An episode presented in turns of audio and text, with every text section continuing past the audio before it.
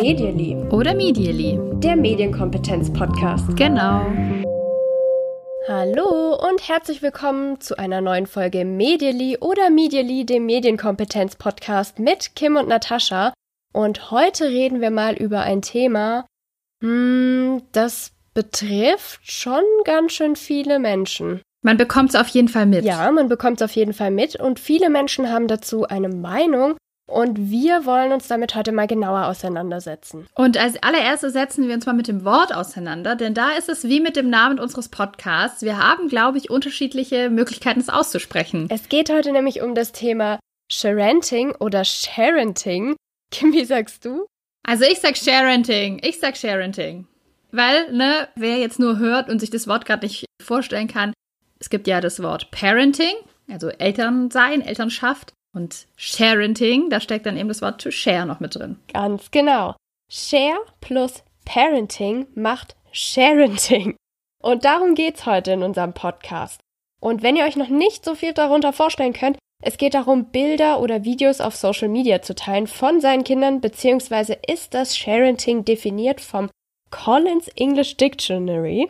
Ja, es gibt tatsächlich schon einen Eintrag dafür als gewohnheitsmäßige Nutzung von Social Media, um Informationen, Bilder etc. seiner Kinder zu teilen. Jetzt ist es ja was, was wirklich viele Eltern machen, wenn man sich so überlegt, in seinem eigenen Freundes- oder Verwandtenkreis, das kennt man. Dass Menschen natürlich das, was sie beschäftigt, und bei Eltern sind das ja eben oft die Kinder, dass sie das eben auch mitteilen wollen, was die Kinder so machen, was es Neues gibt. Und dann teilen sie natürlich auch gerne über Social Media, da ist man ja sowieso unterwegs in aller Regel, Bilder. Und dazu gibt es eine ganz, ganz tolle Studie, und die unter anderem wollen wir uns heute mal genauer anschauen, um mal zu überprüfen, wie ist so der aktuelle Stand, was weiß man schon über dieses Phänomen und auch was sind unsere Gedanken dazu. Außerdem haben wir wieder mal eine Hörerfrage von Anna, die da auch ganz gut ins Thema reinpasst. Und da freuen wir uns drauf. Das heißt, Natascha hat super viele spannende Fakten aus Studien schon mal recherchiert. Erzähl doch einfach vielleicht mal direkt unseren lieben Zuhörerinnen und Zuhörern, was es so zu wissen gibt über Sharenting und was da so läuft, was geteilt wird. Wir können da mal drüber sprechen, warum teilt man überhaupt Kinderbilder online? Was hast du uns zu sagen? Ich fange mal an mit der ersten Studie, die ich vorstellen möchte. Sie heißt Kinderbilderrechte, Persönlichkeitsrechte von Kindern im Kontext der digitalen Mediennutzung in der Familie. Und das ist eine Studie von Dr. Nadja Kutscher und Ramona Bouillon von der Universität Köln und herausgegeben wurde sie vom Deutschen Kinderhilfswerk. Erstmal kann ich dir sagen, Kim, es ist eine qualitative Studie. Super, riesige Freude auf meiner Seite. Ja, das dachte ich mir schon. Damit kannst du ja oft mehr anfangen als mit quantitativen Studien oder freust dich darüber, dass wir das jetzt auch mal endlich haben. Wer sich jetzt fragt, wovon reden die beiden da? Was ist das eigentlich qualitativ-quantitative Studie? Hier kommt ein kleines Servicehinweis. In der Folge zur Gym-Studie sprechen wir ausführlicher drüber. Genau. Die qualitative Studie wurde 2017 erhoben und dabei wurden 37 Interviews mit Kindern und Eltern geführt. In dieser Studie ging es darum, welche Social-Media-Angebote nutzen Eltern, was teilen sie von ihren Kindern über Social Media, was denken sie darüber und wie denken auch die Kinder darüber. Also das finde ich ganz schön, diesen ganzheitlichen Ansatz, dass man eben alle mit ins Boot geholt hat und befragt hat. Und ich habe diese Studie gelesen und manchmal wirklich laut gelacht, weil ich es einfach so süß fand, diese Kinderaussagen, die dann eben auch mit Zitaten drin waren. Manchmal war ich aber auch entsetzt, also es kommt bei diesem Thema sehr, sehr viel zusammen. Wenn man sich jetzt anschaut, welche Social-Media-Kanäle die Eltern so nutzen, dann sind das in aller Regel WhatsApp, Facebook, Instagram, das ist so der Standard, teilweise auch Snapchat. Instagram hat in den befragten Familien noch nicht so eine hohe Relevanz, also war mein persönlicher Eindruck, die Studie ist ja von 2017. Ich glaube, dass die Studie im Jahr 2019 wieder ein bisschen anders aussehen könnte. Also zumindest ich hatte 2018 so das Gefühl, dass Instagram so richtig Mainstream geworden ist und sich verbreitet hat, aber dazu habe ich jetzt keine Zahlen. Ja, dann schauen wir uns doch erstmal an, was alles unter Sharenting fällt und wie diese Daten, also meistens Bilder oder Videos verwendet werden können, beziehungsweise was damit passieren kann. Und da war ich erstmal mm, überrascht, was da alles darunter fällt und wie auch ein scheinbar harmloses Bild dann bedrohlich werden kann. Also unproblematische Kinderbilder, die hochgeladen werden im Netz, die können natürlich heruntergeladen werden verändert und verbreitet in einem Kontext, in dem sie nicht verbreitet werden sollen, zum Beispiel in einem Forum von Pädophilen. Da wäre ich jetzt auch erstmal gar nicht darauf gekommen, bei so einem ja scheinbar unproblematischen, harmlosen Kinderbild, aber das ist möglich. Außerdem gibt es natürlich die Möglichkeit, dass für Kinder peinliche Informationen, und das könnte ja alles möglich sein, wie Kinder peinlich definieren, unterscheidet sich ja ganz häufig davon, wie Erwachsene das machen, dass diese Informationen öffentlich werden, wenn die Eltern Bilder oder Videos posten oder über WhatsApp auch nur einigen wenigen Menschen zuschicken. Ein weiterer Punkt ist, dass unangemessene Fotos geteilt werden, also zum Beispiel Nacktfotos. Unter Sharenting fällt dann auch noch sensible Daten zu teilen, wie zum Beispiel Infos zur Gesundheitssituation der Kinder. Das passiert eben teilweise auch in einem Alter, in dem die Kinder eben zu jung sind, um darüber zu entscheiden, ob sie das möchten, dass ihre Krankheit öffentlich gezeigt wird. Und dann, das war mir nicht klar, öffentliche Shaming-Fotos als Erziehungsmittel, um Kinder durch die öffentliche Darstellung bei Konfliktthemen unter Druck zu setzen. So wird es hier definiert. Also ist mir zum Glück noch nie begegnet, habe ich da zuerst gedacht, und dann ist mir wieder eingefallen, dass ich sowas doch kenne. Kannst du dich da an was erinnern, Kim? Ja, da hatten wir sogar drüber gesprochen. Und zwar ging erst, ich würde jetzt mal grob sagen, ungefähr vor Weihnachten, also später Herbst, Anfang Winter, ein Video durchs Netz. Ich habe das sogar mehrmals gesehen, weil es tatsächlich auch von einigen deutschen Medienseiten aufgenommen wurde. Und zwar war das ein Video, in dem man sieht, wie ein, also man sieht natürlich nicht den Filmenden, aber der spricht dazu und daran erkennt man, dass es ein Papa ist, der im Auto sitzt und es ist draußen noch relativ dunkel und vor ihm läuft seine Tochter und er erzählt eben, dass sie jetzt hier einige Kilometer, und zwar gar nicht mal so wenig. Ich habe es überhaupt nicht mehr im Kopf, aber ich glaube, sie ist auf jeden Fall über eine Stunde unterwegs gewesen für die Strecke. Dass sie nicht mehr zur Schule gefahren wird von ihm, sondern dass sie ja laufen muss, weil sie zu wiederholten Male jemanden gemobbt hat.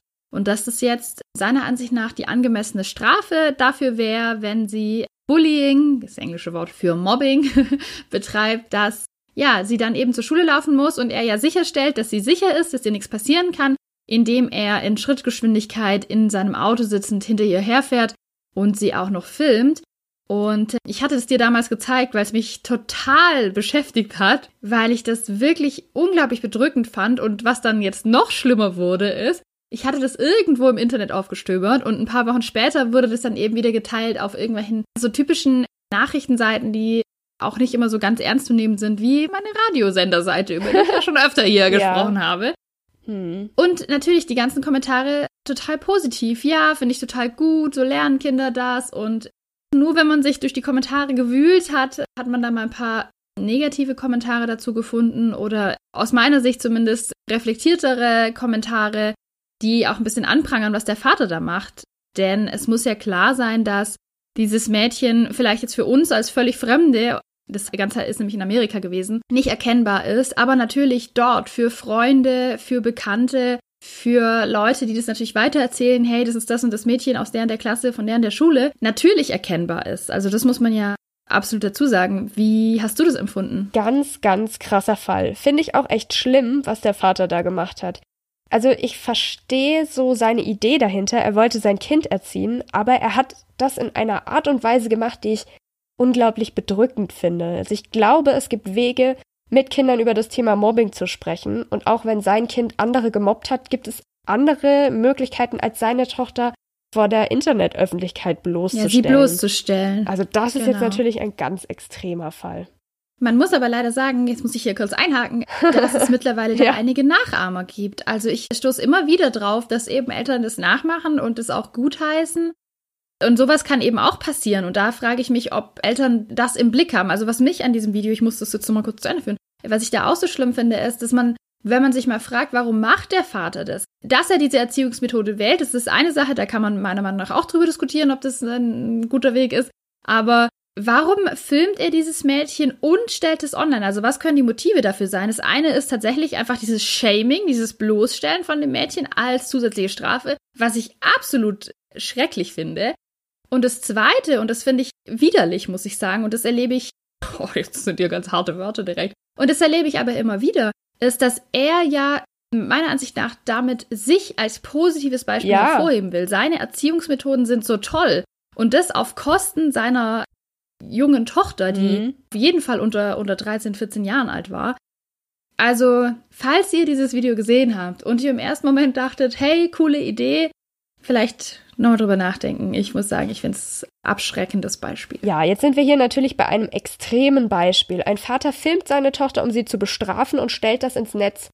Und wir kommen aber auch zu ganz anders gelagerten Fällen, wie zum Beispiel eine Mutter schickt über WhatsApp ein Bild von ihrem strahlenden Kind an die Großeltern. All diese Fälle gehören in das Thema dieser Studie. Wir reden nämlich darüber erstmal, was passiert denn, wenn Eltern ihre Kinder fotografieren und die Bilder von ihren Kindern über Social Media weitergeben. Mhm. Und als ersten wichtigen Punkt muss man erstmal festhalten, Kinder haben in der Regel keine Kontrolle darüber, welche persönlichen Informationen ihre Eltern über Social Media von ihnen verbreiten. Es ist ja so.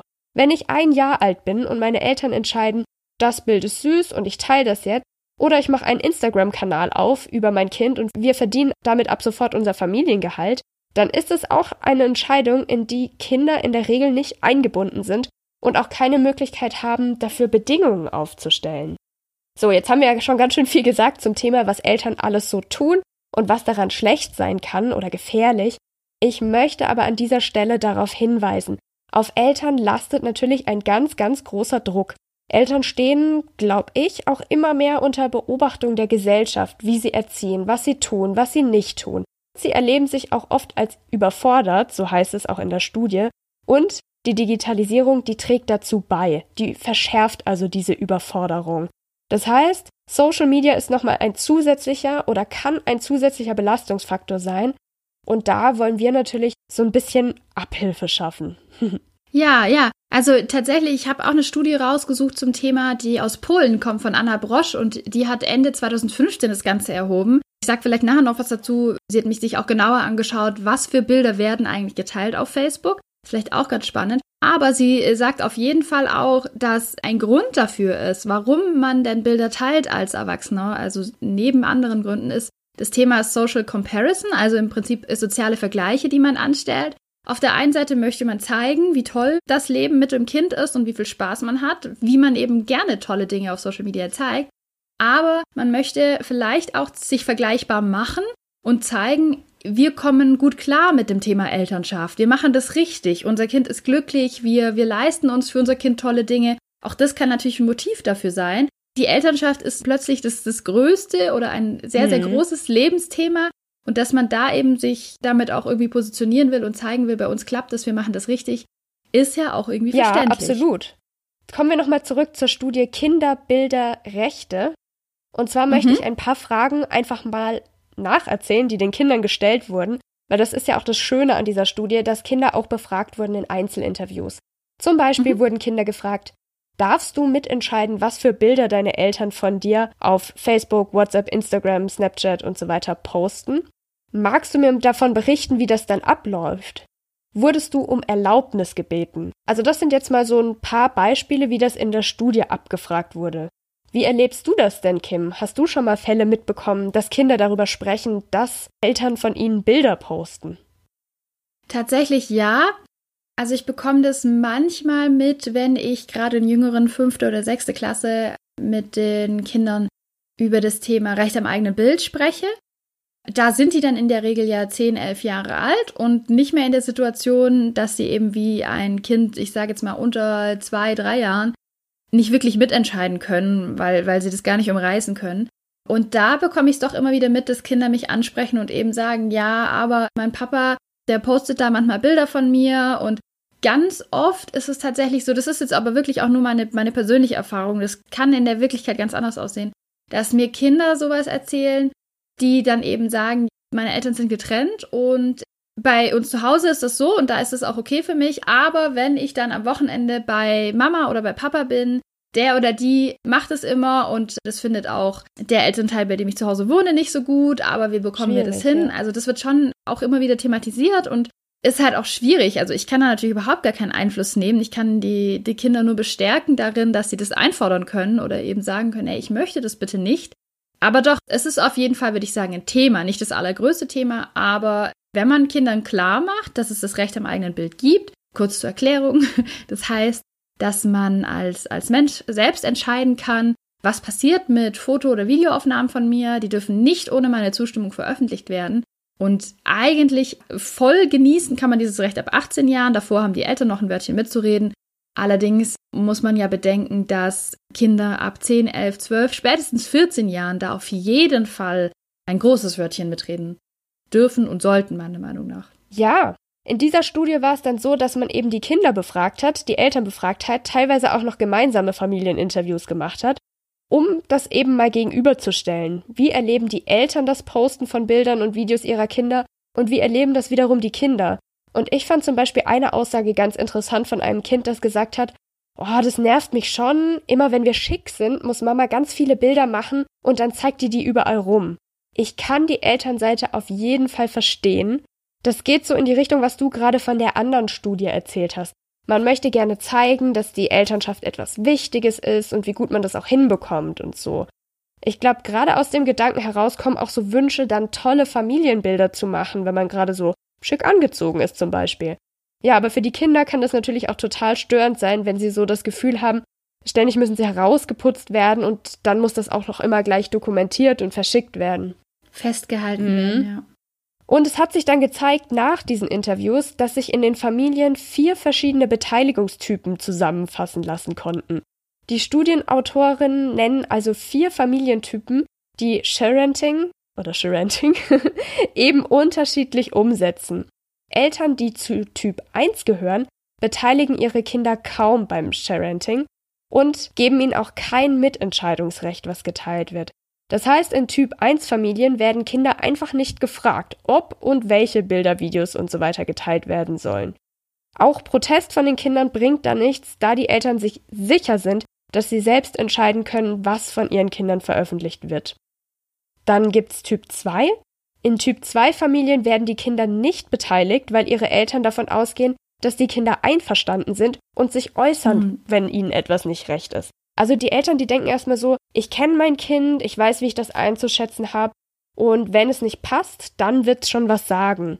Und dann gab es eine Situation, die mir hängen geblieben ist beim Lesen der Studie.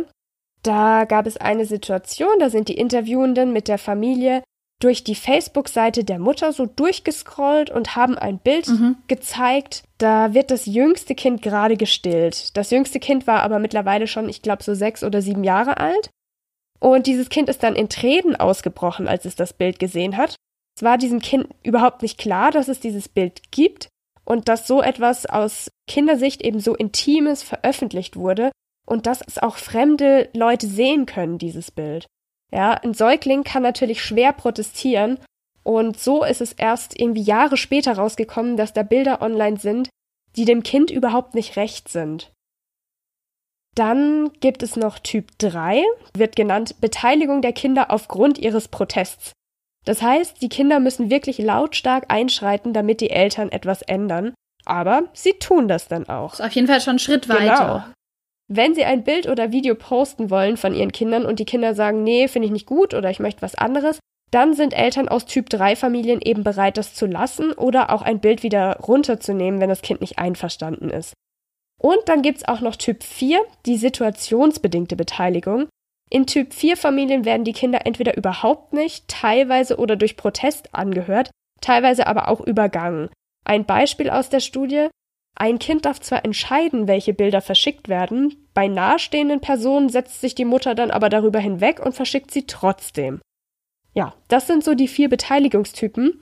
Was da auffällt, ist, dass es keinen Beteiligungstyp gibt, der sagt, ja, die Kinder sind immer mit beteiligt. Oder die Kinder, also was ich noch spannend finde, ist, dass man die Kinder praktisch nach vorne nimmt oder halt eben, dass es eine Beteiligung vielleicht geben könnte, indem man sagt, hey, wenn ihr ein Foto machen wollt, dann können wir jetzt ein Foto machen und an wen können wir das schicken, dass man praktisch diese Verantwortung abgibt, das fällt ganz weg. Aber trotzdem total spannend, diese vier Typen, wenn ihr jetzt zuhört und sagt, wir, wir haben auch Kinder, wir sind auch in der Situation, Vielleicht habt ihr euch in einem Typ wiedererkannt und seid ganz zufrieden oder ihr sagt, okay, vielleicht muss ich das doch nochmal mir genauer angehen. Also vielleicht so ein kleines Selbstreflexionsthema auch. Ja. Mhm. Wenn man sich dann mal anschaut, was ist denn eigentlich so herausgekommen? Wir versuchen jetzt mal einige wichtige Ergebnisse kurz runterzubrechen. Die Studie gibt's aber auch kostenlos online zum Nachlesen beim Deutschen Kinderhilfswerk. Kann ich nur empfehlen, das nachzulesen. Also, Ergebnisse in Kurzform.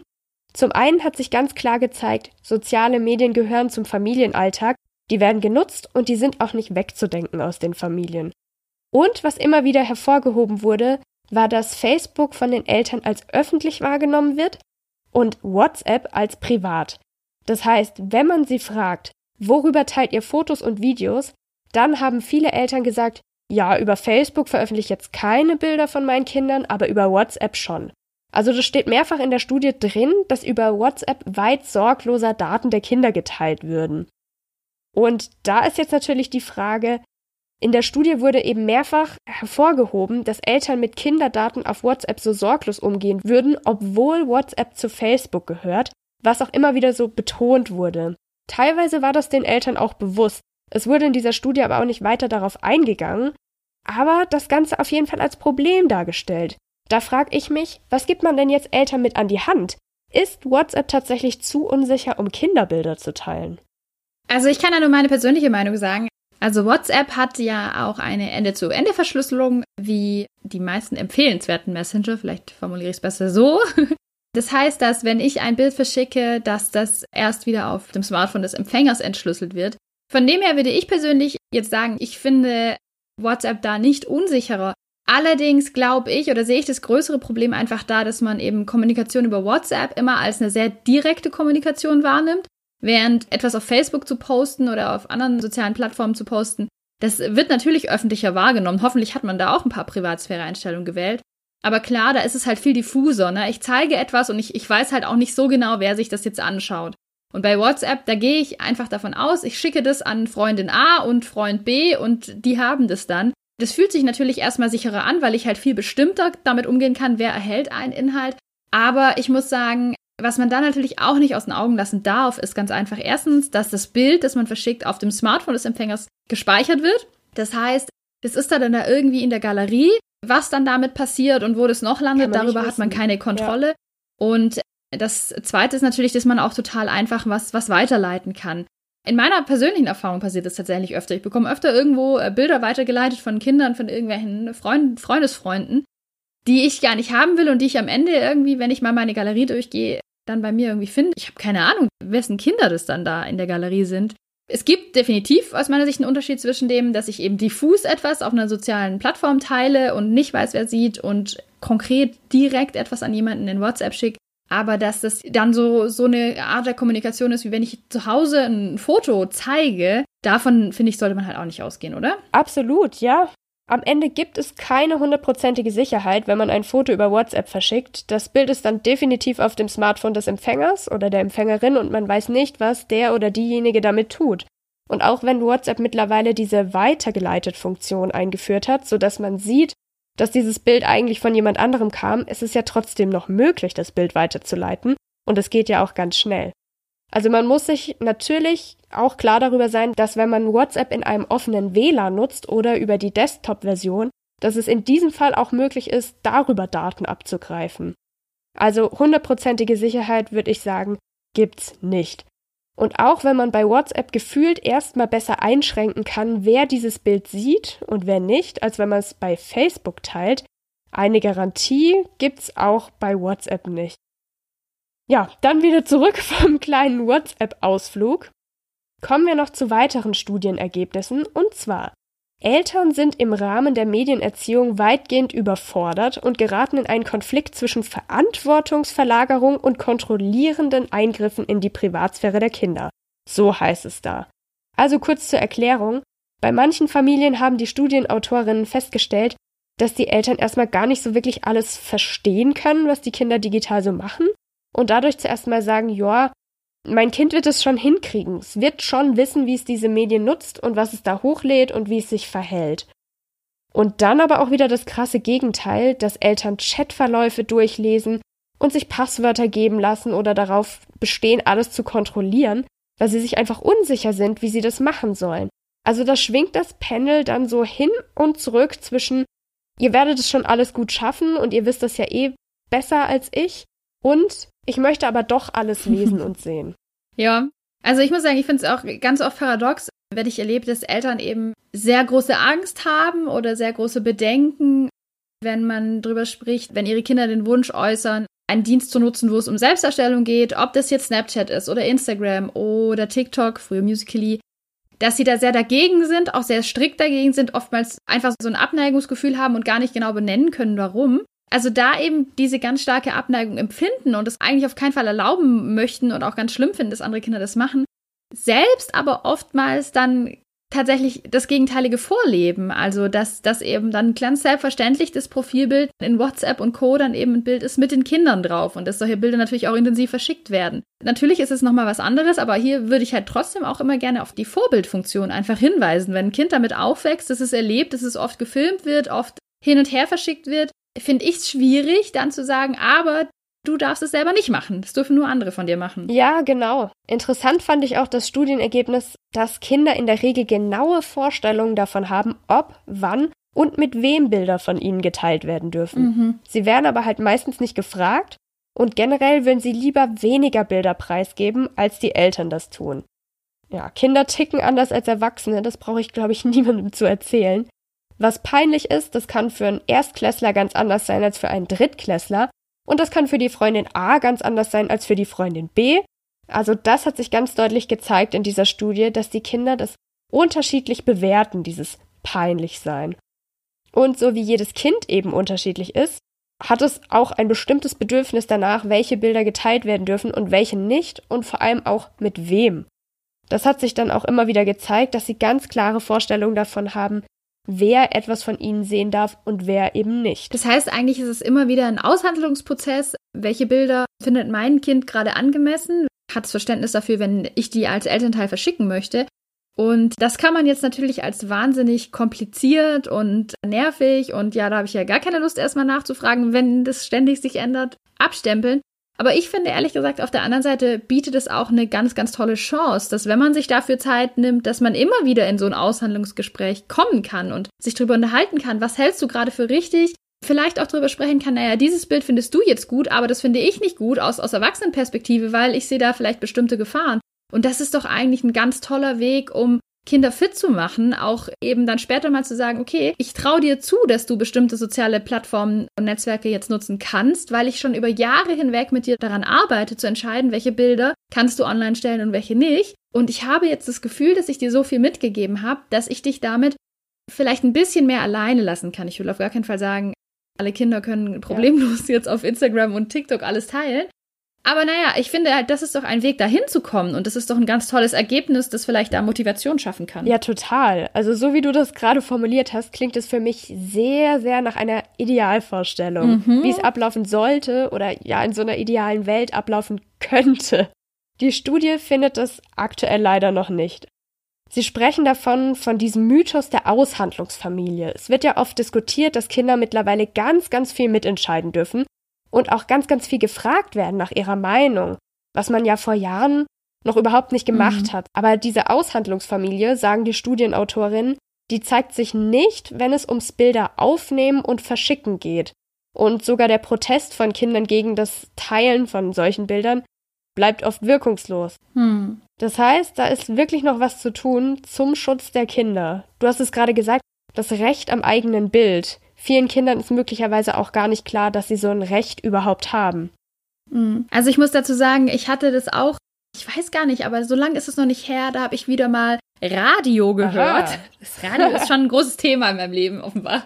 Und da war genau das Thema und es wurden eben Hörerinnen und Hörer aufgefordert, sich dazu zu Wort zu melden. Und ich muss echt sagen, das hat bei mir Emotionen ausgelöst. Ich habe mich schon echt so gefühlt, ich muss jetzt kurz bei dem Radiosender anrufen und hier mal kurz meine Meinung loswerden, weil es war einfach wieder die erdrückende Mehrheit, vielleicht gewollt auch so ausgewählt, klar, muss man bedenken, der Erwachsenen, die sich da ja echauffiert haben darüber, dass sie es totalen Quatsch finden, dass man jetzt Kinder da mitentscheiden lässt. Früher wurden auch Fotos von uns gemacht und dann kann man das ja wohl heute auch machen und so weiter. Und das finde ich, muss ich sagen, ganz schlimm. Also es ist jetzt eine total persönliche Meinung. Aber dieses Argument, ja, früher haben wir das auch gemacht. Ich höre das auch oft von Lehrkräften, die dann sagen, können wir nachher vielleicht ein Foto machen? Und wenn ich dann darauf hinweise, ja, ich würde das gern mit den Schülern besprechen. Ja, wenn man die fragt, dann wollen das wieder welche nicht. Und ich verstehe dieses Dilemma, dass man auch bei Vereinsfotos und so weiter ein Problem hat, wenn da nicht mehr alle drauf sein wollen und so weiter. Aber ich finde, man kann es auch aus einer positiven Perspektive betrachten. Und es ist für mich ja. auch Medienkompetenz, dass eben Schülerinnen und Schüler sich im Klaren darüber sind, manche Sachen kommen von mir online und ich möchte das nicht. Ich möchte einfach selber entscheiden, wie sehe ich online aus und wie zeige mhm. ich mich online. Und das ist eigentlich etwas, was es nicht leichter macht, Vereinsfotos, ja. Klassenfotos und so weiter zu machen. Aber was eine Entwicklung ist, die ich sehr positiv finde, muss ich sagen. Und da müssen wir halt gucken, wie gehen wir damit um und wie schaffen wir es trotzdem, gemeinsame Fotos hinzubekommen. Ja, also natürlich kann ich da auch dann wieder die Lehrersicht verstehen, die dann sagen, boah, jetzt muss ich für jedes Foto dann wieder die Einverständniserklärung der Eltern holen und so. Und ich erlebe das auch, dass Eltern zu mir sagen, ah, ich habe das doch jetzt mündlich kommuniziert, können wir das nicht einfach so festhalten? Und dann muss ich wieder sagen, nee, es tut mir leid, ich brauche das leider schriftlich, wenn ihr Kind hier fotografiert wird. Aber was ich ganz toll finde, in einer Einrichtung, für die ich arbeite, da unterschreiben nicht nur die Eltern, sondern auch die Kinder. Finde ich total das wichtig. Das ist ganz ja. klar, dass die Kinderunterschrift da auch mit drauf muss und dass die Kinder so sagen können, ja, passt für mich oder auch nö, möchte ja, weil es nicht. ist halt wieder dieses total gegensätzliche, dieses einerseits wir, wir reden immer schlecht drüber, wie sich Kinder und Jugendliche selbst online zeigen, aber gleichzeitig verlangen wir von ihnen ab, dass wir entscheiden, wie wir sie online zeigen. Und das finde ich, da sollte man sich doch irgendwie den Konflikt manchmal ein bisschen klarer machen. Wobei, jetzt muss ich auch noch mal kurz was anderes sagen, weil ich hier gerade schon immer so schlecht rede. Also ich muss auch wieder ganz persönliche Meinung. Ich glaube, dass alle Eltern auf der Welt grundsätzlich erstmal, gehe ich davon aus, wollen eigentlich das Beste für ihr Kind. Und ich möchte nie, wenn, wenn wir jetzt hier sagen, oh, das ist aber sehr bedenklich und das ist nicht okay, dann möchte ich damit eigentlich, oder ich denke, wir beide nicht irgendwie Eltern schlecht reden, Nein. sondern vielleicht einfach nur auf, auf was hinweisen. Also ich glaube, man meint es gut und man möchte vielleicht ein süßes Foto online stellen und ein witziges Foto vielleicht dazu gleich noch mehr, aber hat vielleicht nicht die Konsequenzen im Blick, auf die wir eher hinweisen wollen. So. Also ganz, ganz spannende Studie, kann ich nur empfehlen nachzulesen, aber wir haben natürlich auch noch mehr. ja, nämlich ist ja ganz spannend eben dieser Konflikt zwischen öffentlich stellen oder in auf ja Plattformen teilen, in, in denen die Kommunikation ein bisschen diffuser ist, wo es einfach Leute, mehr Leute sehen können und diesem privaten Teilen und eben aus der Studie, die ich vorher schon erwähnt hatte, von Anna Brosch aus Polen. Sie hat Ende 2015 168 Eltern praktisch gehabt als Teilnehmer an der Studie und hat deren Profile ausgewertet und hat herausgefunden, dass ein sehr, sehr großer Teil, also alle diese Eltern, die sie dann mit reingenommen hat, Fotos teilen von Kindern, die zwischen 0 und 8 Jahren waren. Und ähm, ganz besonders stark wurden eben Kleinkinderbilder geteilt. Und wie war das denn aufgeteilt? Also sie hat gesagt, 45 Prozent der Bilder sind aus dem Alltag, Alltagsaufnahmen, 29 Prozent sind von irgendwelchen Ausflügen, und 22 nochmal von besonderen Anlässen könnte dann in diese Richtung, ja, hier haben wir uns aufgehübscht, passen. Das heißt, über 95 Prozent entsprechen diesen Kategorien, aber 3,7 Prozent der Fotos, die sie da gefunden hat, die hat sie in die Kategorie peinlich eingeordnet. Und die hat sie auch nochmal aufgeteilt. Was ich spannend fand, jedenfalls damals waren es nur 0,8 Prozent, die professionelle Kinderfotos auf Facebook teilen. Und da ist mein persönlicher Eindruck, da wollte ich auch dich mal fragen, viel mehr. Also Facebook-Freunde, die ich habe, die Kinder haben, da haben unheimlich viele so Fotoshooting-Fotos. Ja, absolut. Und da ich eine Freundin habe, die gerade selbst Mutter geworden ist, habe ich auch erfahren, dass es sogar schon im Krankenhaus, also an Tag 0 oder 1, die Möglichkeit gibt, eine Fotografin oder einen Fotograf zu buchen.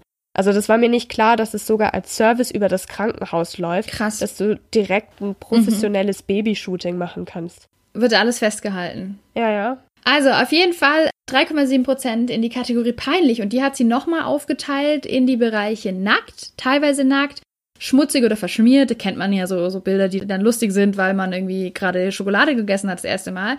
Und die Kategorie lustig. Und ja, der größte Bereich in diesen peinlichen Bildern, und das haben auch 77,9 Prozent der Befragten gepostet, waren Bilder, auf denen die Kinder nackt oder teilweise nackt sind. Und es waren natürlich, muss man jetzt auch sagen, hauptsächlich unter Dreijährige, also wirklich Babybilder, bei denen wirklich jetzt kein Geschlecht oder so im Vordergrund stand. Aber es haben fast 80 Prozent der Befragten auch solche Bilder gepostet. Und da muss ich noch mal kurz erinnern an das, was ich ganz am Anfang gesagt habe. Auch so ein vermeintlich harmloses Bild, ein ganz neutrales Bild kann in einem anderen Zusammenhang verwendet werden. Also könnte gefährlich sein. Ja.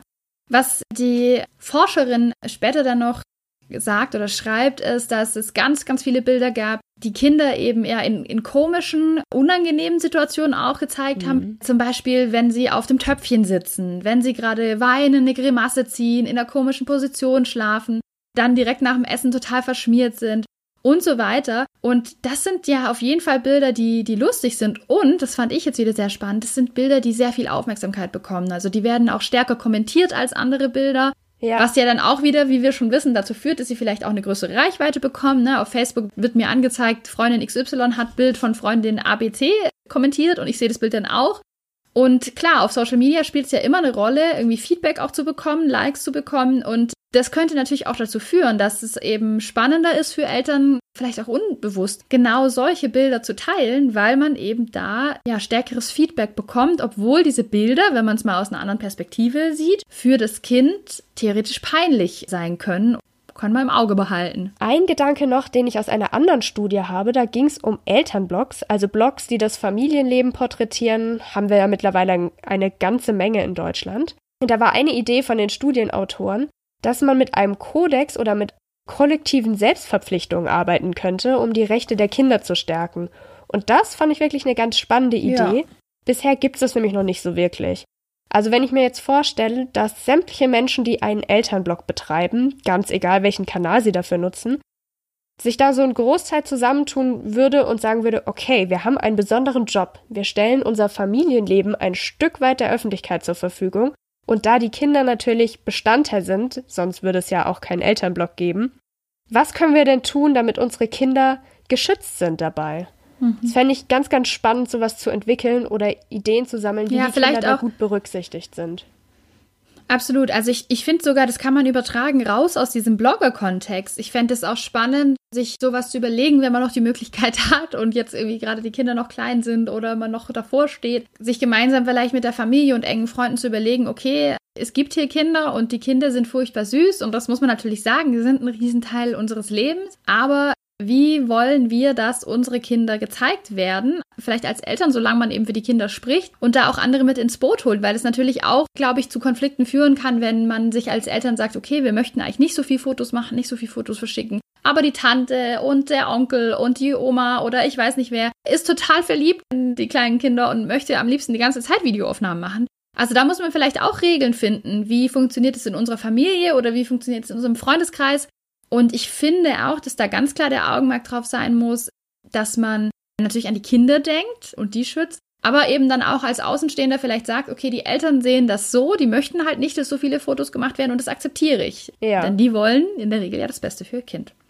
Was übrigens auch noch spannend war zu diesem Thema, einmal warum wird geteilt, das fand ich auch noch interessant. Also erstmal übrigens, je mehr Freunde man auf Facebook hat, desto mehr Kinderbilder werden auch geteilt, also auch interessant. Was ich sehr, sehr spannend fand, ist eben, dass was ja passieren kann, wenn man Kinder bekommt, ist, dass man sich vielleicht sozial ein bisschen isoliert fühlt oder natürlich auch ein bisschen zurückgezogener ist und sich eben um die Kleinkinder kümmert. Und es ist möglich eben, dass dieses Sharenting und dieses starke Zeigen der Elternschaft und der Kinder über soziale Medien so ein bisschen diesem Gefühl der sozialen Isolation entgegenwirkt, dass man irgendwie doch am sozialen Leben dann teilhat und dass man eben zeigt, womit verbringe ich gerade meine Zeit und vielleicht Aufmerksamkeit und Kommentare dazu bekommt. Also das ist vielleicht auch eine spannende Hintergrundinfo dazu, warum das so spannend sein kann. Neben dem, dass Kinder wahrscheinlich furchtbar süß sind und man am liebsten ganz stolz der ganzen Welt zeigen möchte, wie toll die eigenen Kinder sind. Genau, ich glaube, das sollten wir an dieser Stelle nochmal festhalten. Wir sind auf gar, gar keinen Fall gegen Mütter. Gegen Eltern. ja, absolut nicht. Da wollen wir uns gar nicht anschließen an dieses Elternbashing, sondern einfach nur mal aufzeigen, wie ist derzeit der aktuelle Stand zu diesem Thema und ein bisschen inspirieren, über dieses Thema nachzudenken. Denn wir sind jetzt gerade an einem Punkt, Leute, die jetzt Eltern werden, die waren selbst nicht in der Situation, in der ihre Kinder jetzt sind. Die werden höchstwahrscheinlich keine Kinderbilder von sich auf Facebook finden oder über WhatsApp veröffentlicht sehen, weil das gab es zu diesem Zeitpunkt einfach noch gar nicht. Da stellen sich gerade alle auf was Neues ein. Ja, ich denke auch, dass sich das bei Kindern und Jugendlichen total entwickelt, ist jedenfalls mein Gefühl, wenn ich mit denen mal so drüber spreche, weil ich finde, ich erinnere mich zurück, wir hatten da auch schon mal im Podcast drüber gesprochen, ne, dass wir manchmal Kinderbilder von uns früher total peinlich fanden. Oder eben dann zumindest sowas, wie wenn ich selber mal was hochgeladen habe in irgendwelche sozialen Netzwerke, die ich früher in meiner Teenagerzeit verwendet habe, da war das schon auch oft so, dass ich das ein paar Jahre später dann schon peinlich fand und mir gedacht habe, oh Gott, wie sah ich denn da aus? Oder man hat irgendwie ein Klassenfoto gefunden von vor zwei Jahren und war total geschockt von, vom eigenen Auftreten. Und da habe ich persönlich die überhaupt nicht erforschte Wahrnehmung, dass Kinder damit und Jugendliche damit immer besser klarkommen, dass es immer mehr Standard ist, so, ne, wir, wir haben alle peinliche Fotos und wir haben alle mal solche Fotos hochgeladen und naja, ist halt so. Und das erfahre ich auch immer wieder in der Diskussion. Das, das kann man vielleicht auch noch dazu sagen, was aber natürlich nicht heißt, dass man als Eltern jetzt sagen kann, ja, die kommen ja eh damit klar, finde ich. Ganz passend zu unserer Folge finde ich heute noch die Frage von unserer Hörerin Anna. Die hat sich gemeldet und uns gefragt zu unserer Meinung zu dem Vox-Format Die geheimnisvolle Welt der Kinder. Kurz für alle, die das Format nicht kennen. Da sind Kindergruppen im Kindergartenalter, die unter Anleitung von Erzieherinnen und unter Beobachtung von Kinderpsychologen angeleitet Spiele spielen oder Aufgaben bekommen. Und die werden eben beobachtet in dieser Zeit und ihr Verhalten wird analysiert aus entwicklungspsychologischer Sicht und die Familien werden auch gezeigt. Also die Familien sind auch ein Teil davon. Man bekommt einen Eindruck, wie die Kinder aufwachsen in ihren Familien. Ja, und Anna hat uns gefragt, könnte das nicht für die Kinder peinlich sein oder schadend irgendwann später, dass sie Teil von diesem Format waren? Und jetzt, Anna, zufällig kennen Kim und ich beide dieses Format. Obwohl wir immer sagen, dass wir nie Fernsehen nee, schauen. Genau. also ich muss sagen, ich finde es total schwierig. Ich habe mir die Sendung tatsächlich auch schon zwei, dreimal angeschaut. Zufällig immer und habe mir aber jedes Mal gedacht, oh, das, das gefällt mir eigentlich gut, das würde ich mir auch wieder anschauen. So. Und das will schon was heißen. Und ich muss sagen, ich stehe da auch so ein bisschen, ja, zwischen den Stühlen, weil ich die Sendung erstmal echt schön gemacht finde. Also ich finde, da werden Kinder nicht in, in peinlichen, bloßstellenden Situationen per se gezeigt. Allerdings sind es eben doch kleine Kinder und es werden ja auch so soziale Zusammenhänge gezeigt. So, ja, hier versucht jetzt äh, Mädchen A, würde gern mit Mädchen B befreundet sein, Mädchen B interessiert sich aber eher für Junge C. Und wie macht sie das jetzt? Und vielleicht reagiert jemand zickig, vielleicht hat jemand irgendwie ein Verhalten, das, das jetzt nicht so toll ist. Und das wird eben auch thematisiert. Und da kann ich mir schon vorstellen, dass wenn die Kinder das später zu sehen bekommen, dass ihnen das vielleicht unangenehm ist, dass sowas irgendwie öffentlich ausgestrahlt wurde und dass man sehen könnte, wie sie hier jemanden angelogen haben und so weiter. Ich kann es mir vorstellen, dass es für die Kinder mal unangenehm wird, obwohl man sagen muss, dass es jetzt nicht in der Sendung darum geht, dass sie bloßgestellt werden oder dass sie in sehr, sehr negativen Situationen gezeigt werden. Man versucht immer, das einzuordnen. Hier gibt es eine Notlüge von Kind A. Warum? Weil sie versucht, ein bestimmtes Ziel zu erreichen. Aber ich muss sagen, ich traue mir da gar keine richtige Meinung so zu. Ja, also ich finde das Format tatsächlich auch ziemlich schön gemacht und ich finde es auch selbst unheimlich spannend, das anzuschauen. Also mir mhm. gefällt es auch, wie das gemacht Total. ist, dass man da mal Sachen sieht, ja, die man sonst nicht so erlebt, zum Beispiel mit ins Spiel reingenommen zu werden. Und genau da hat Anna auch nochmal nachgefragt. Ihr habt doch mal in einer Folge gesagt, so etwas Privates wie das Spiel der Kinder, dass man dabei zugucken kann. Ja. Da war ich kurz echauffiert. Das könnt ihr ja eigentlich nicht gutheißen.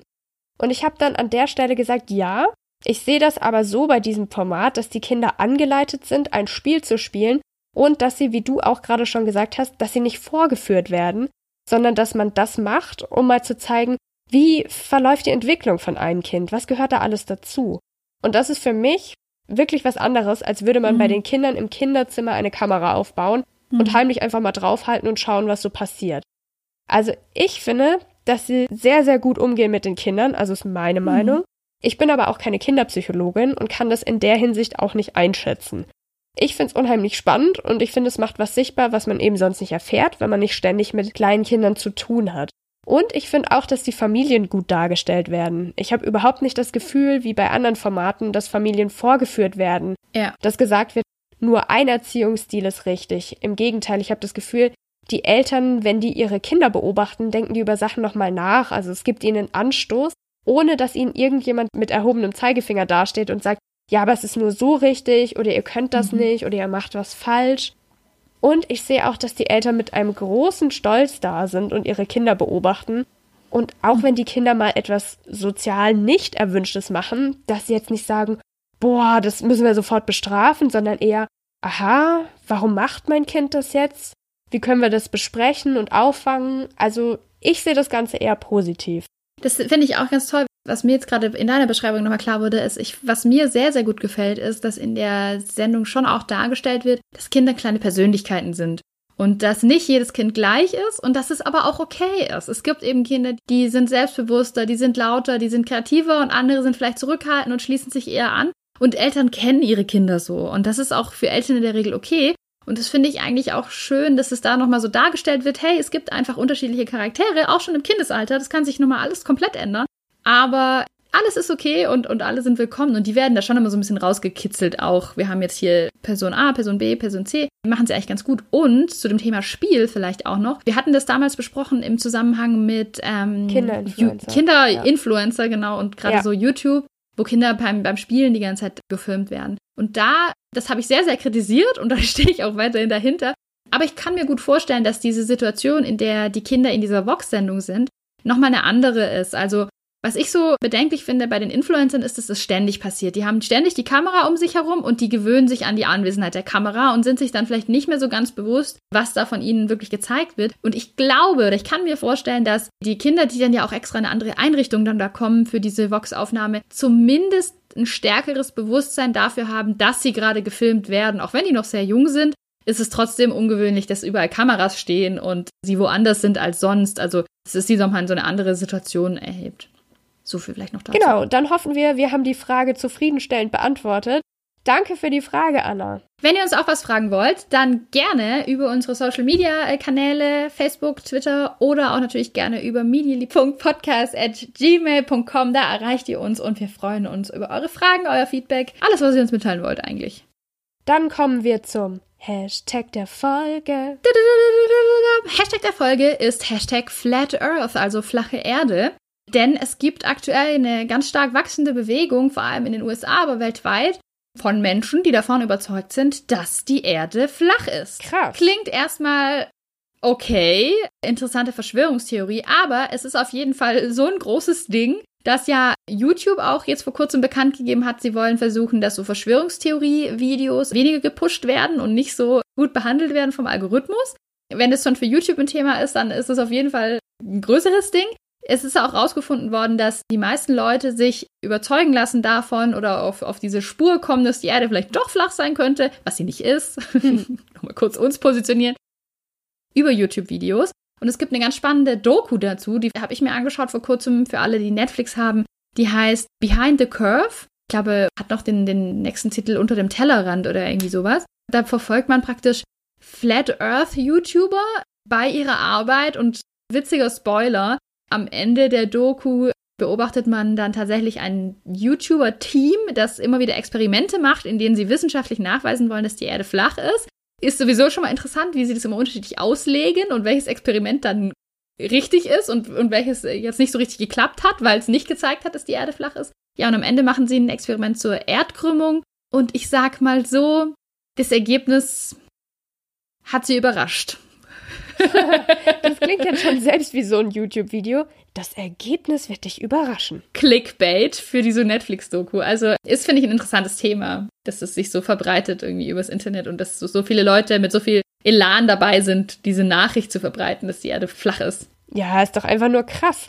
Mit einem Internetanschluss hat man mittlerweile Zugang zu so einer gigantischen Menge an Wissen und dann verbreitet sich sowas so extrem. Ja, traurig. Ja, dann würde ich sagen, wir kommen zu unserer Abschlussrubrik. Wir haben schon furchtbar lang geredet heute. Schön, wenn ihr noch dran seid. Ich singe einfach direkt los. Was hast du diese Woche gelernt, Natascha? Ich hatte diese Woche das erste Mal ein Kind in einem meiner Kurse mit einer Smartwatch. Und ich muss sagen, ich hatte das vorher noch nie gesehen.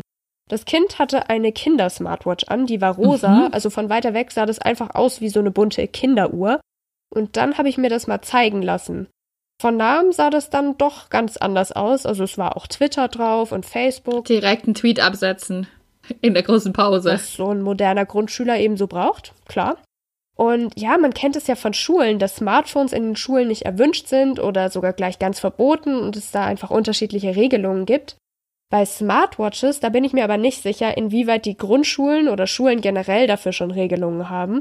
Und es war dann auch in meinem Kurs tatsächlich so, dass die Smartwatch geklingelt hat und das Kind den Anruf dann auch angenommen hat und ich erstmal total verwirrt war, da ich auch noch nicht darüber nachgedacht hatte, so welche Regelungen ich dafür haben sollte in meinen Kursen. Weil natürlich möchte ich niemandem verbieten, eine Uhr zu tragen, aber wie ist es mit einer Smartwatch? Also da stellen sich jetzt natürlich wieder neue Herausforderungen und ich bin gespannt, wie sich das entwickelt, vor allem weil ich gemerkt habe, dass die Kinder die Smartwatches unheimlich toll und spannend finden. Ja, das ist echt krass. Wird noch ganz neue Spicker ja, geben in der Zukunft, oder neue glaube ich. Verbote. Das werden wir sehen. Stimmt. Was hast du diese Woche gelernt? Ich war diese Woche auf einer ganz, ganz spannenden Tagung, auf der ich total viel Input mitgenommen habe und ich musste mir jetzt irgendwie aussuchen, was kann ich Ihnen erzählen, was ich gelernt habe. Und was ich sehr spannend und auch erschreckend fand, war, wie es eigentlich bei Wikipedia so zugeht. Ich habe jetzt keine genauen Zahlen dazu, denn das wurde auch nur lose in einem Vortrag genannt. Und zwar bei Wikipedia, ne, das ist für uns absoluter Standard. Wir googeln, eins der ersten Ergebnisse ist immer Wikipedia. Man schaut da gern rein, um sich zu informieren. Ich würde sagen, es spielt durchaus eine sehr große Rolle in unserer ja, Kultur, kann man schon fast sagen, weil wir unsere Informationen eben von dort holen. Und es ist so, dass die deutsche Wikipedia, dafür muss natürlich auch jemand diese ganzen Artikel schreiben und es kann theoretisch jeder. Was jeder wirklich kann, ist einfach bearbeiten und irgendwas austauschen oder was verbessern. Aber ganze Artikel, das wird von ganz wenigen Leuten gemacht, denn bei Wikipedia gibt es ganz strenge Regeln, wie so ein Artikel aussehen muss. Und es ist anscheinend sehr frustrierend, wenn man selber einen Artikel schreibt, weil er wird immer, immer, immer, immer, immer wieder gelöscht, weil er sich nicht an irgendwelche Regeln hält, wenn man da nicht total drinsteckt in diesem Regelwerk. Also die Vortragende hat eben erzählt, dass jemand von ihrer Universität das gemacht hat und da einen Artikel zur eigenen Uni schreiben wollte oder da was ja hinzufügen wollte über ein Institut und es wurde einfach so lange gelöscht, bis sie gesagt hat, sie hat jetzt keinen Nerv mehr, sie macht immer irgendwas falsch und das ist sehr frustrierend. Bei Wikipedia gibt es nämlich tatsächlich sehr hierarchische Strukturen. Es gibt Leute, die dann einen höheren Rang haben und die da mehr entscheiden können. Und es gibt Leute, die, denen dann eben genau sowas passiert. Wenn du das erste Mal versuchst, dich zu beteiligen, machst du halt sehr vieles falsch und dein Artikel wird einfach komplett gelöscht. Man bekommt anscheinend auch sehr harsche Kommentare zurück. Und die deutschsprachige Wikipedia ist ja schon sehr, sehr groß. Trotzdem beteiligen sich daran auch nur ungefähr 1000 Menschen. Also sind nur 1000 Leute, die da irgendwie aktiv wirklich drin sind und Artikel schreiben, wenn man überlegt, Deutschland, Österreich und die Schweiz würde das ja betreffen. Und es sind fast nur Männer. Okay. Also es sind fast nur Männer, die da schreiben, weil tatsächlich auch ein Grund, der eben genannt wurde, dass viele Frauen da schnell davon ablassen, weil sie keine Lust haben auf diese harschen Kommentare, die, die man da zurückbekommt, wenn man Artikel schreibt. Und das hat mich total überrascht. Also man braucht ein dickes Fell, um bei Wikipedia was zu schreiben. Ja, krass. Also ich bin diesen Menschen unfassbar dankbar. Das ist ja in aller Regel kein bezahlter Job, sondern nee.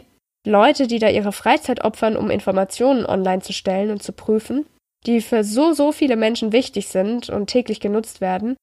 Aber auch bei Wikipedia ist nicht einfach nur alles super. Klar. Interessant. Absolut, das fand ich auch. und was wir aber auch zum Abschluss nochmal sagen müssen, vielleicht auch interessant für alle, Thema Steady. Wir sind auf Steady. Wir freuen uns, wenn ihr unsere Steady-Seite mal anschaut und vielleicht so eine kleine Mitgliedschaft bei uns abschließt, mit uns den Medienkompetenzrucksack packt. Es geht los ab einem Euro im Monat. Schnäppchen. Ganz genau. Und ihr bekommt natürlich auch was dafür, wenn ihr mal Post bekommen wollt, so eine kleine Postkarte oder einen exklusiven Brief oder ihr mal namentlich genannt werden wollt in diesem Podcast, dann schaut euch doch mal an, ob so eine Mitgliedschaft bei Steady was für euch wäre. Wir würden uns super hammerkrass mega freuen, wenn ihr uns unterstützt bei unserem Medienkompetenz-Podcast. Der macht uns super viel Spaß, aber auch Arbeit und Kosten.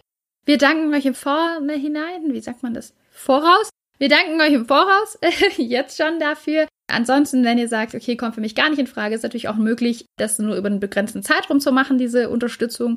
Zu sagen, okay, ich möchte nur für ein oder zwei Monate was, was spenden, dann nachher reicht's auch wieder. Oder wenn ihr sagt, kommt für mich gar nicht in Frage, bei mir ist es gerade knapp, dann schickt uns doch einfach ein nettes Feedback, auch darüber freuen wir uns. Oder empfehlt uns weiter. Oder bewertet uns bei iTunes. Jetzt sind wir aber durch. Jetzt sind wir durch mit den Bitten für heute und wir freuen uns auf den nächsten Podcast. Genau, das machen wir. Bis dahin. Macht's gut. Bleibt medienkompetent. ja, oder werdet es. ja. Tschüss. Tschüss.